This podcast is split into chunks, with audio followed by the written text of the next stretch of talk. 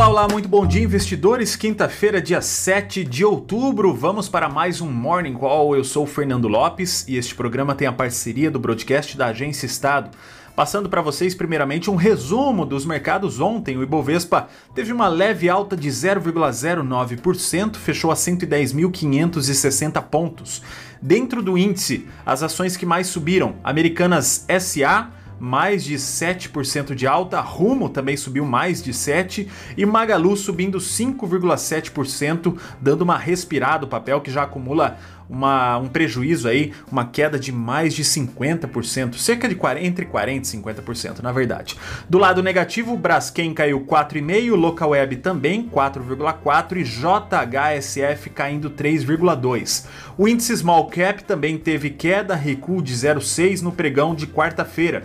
Nos Estados Unidos, os três principais índices subiram, fecharam em alta, né? Dow Jones 0,3, S&P 0,4 e Nasdaq quase 0,5, a bolsa de tecnologia. Hoje os futuros americanos amanheceram em alta, Londres, Paris e Frankfurt também amanheceram subindo mais de 1%.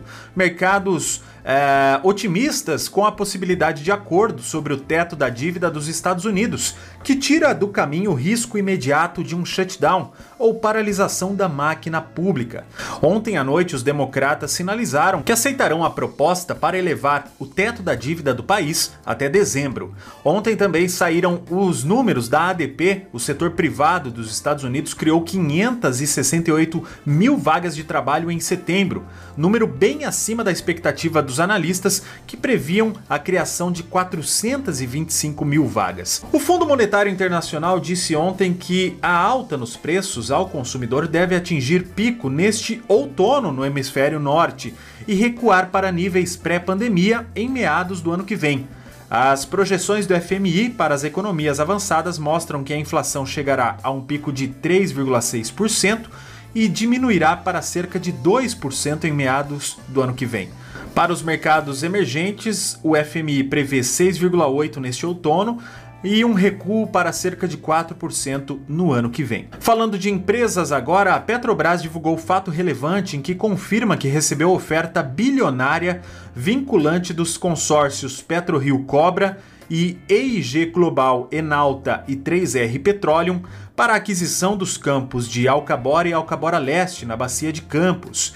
As ofertas, segundo a companhia, podem superar 4 bilhões de dólares para ambos os campos. A empresa disse ainda que está analisando as propostas, seguindo os critérios de avaliação deste projeto e levando em consideração todos os componentes de valor e outras condições. A Redidor São Luís fechou acordo para a compra do Hospital Aeroporto da Bahia em negócios com valor de firma de 230 milhões de reais. A relatora do processo de fusão entre Localiza e Unidas, do CAD, solicitou prorrogação por mais 90 dias para analisar o processo de fusão, prazo que se encerrava amanhã, sexta-feira. A Raizen fechou acordo para formar joint venture de energia com o grupo Gera companhia vai investir 212 milhões de reais por participação do grupo e fará aporte de 106 milhões. A Alied suspendeu estudos para realizar follow-on primário e secundário no mercado brasileiro e com colocação no mercado exterior.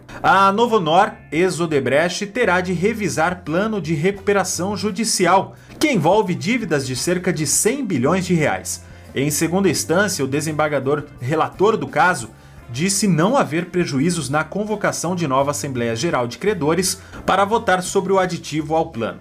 E o Banco Inter anunciou uma reorganização societária e comunicou que tem a intenção de listar-se na Nasdaq, nos Estados Unidos, com negociação de BDRs aqui no Brasil.